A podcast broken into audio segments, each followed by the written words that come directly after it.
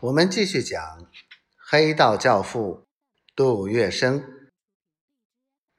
第七十九回：遇敌机空中惊魂，捡余命病患埋根。一九三九年十一月五日，杜月笙自香港直飞重庆，进谒蒋介石，请示高宗武反正事宜。应该如何处理？杜月笙夜见蒋介石，结果他得到委员长的指示，从速返港，秘密进行。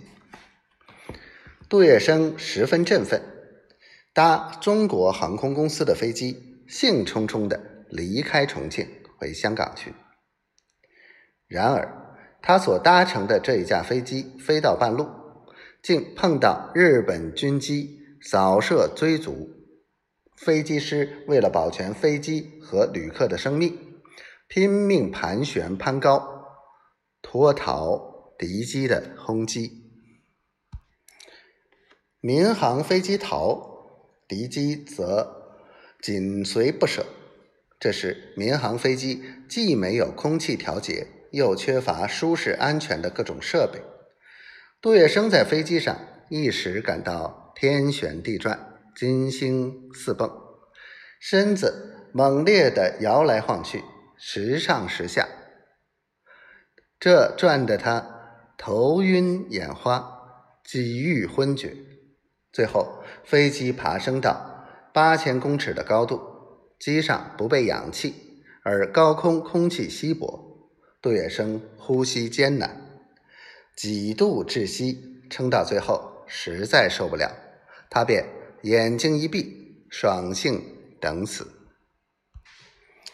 幸好敌机追逐到了八千公尺以上的高度，眼看民航飞机驾驶员翻腾挪升，技术高明的很，再追下去也是徒劳无功，枉费心机，于是便转了一个弯，飞开去了。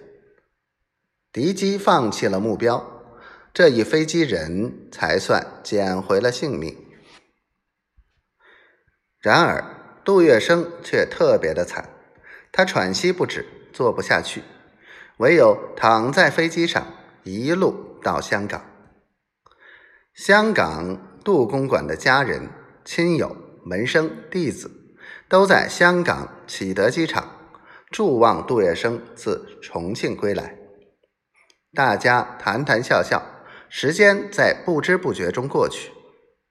蓦地，有人高声一喊：“不对呀，晨光已经过了，怎么飞机还没有到呢？”